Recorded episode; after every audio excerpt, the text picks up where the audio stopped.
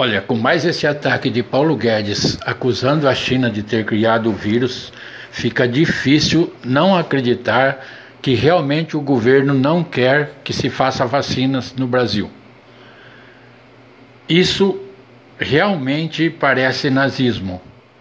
Dá a impressão que, ao não querer que se fabrique vacinas, pois os insumos tanto para é, Fiocruz como para o Butantan vêm da China.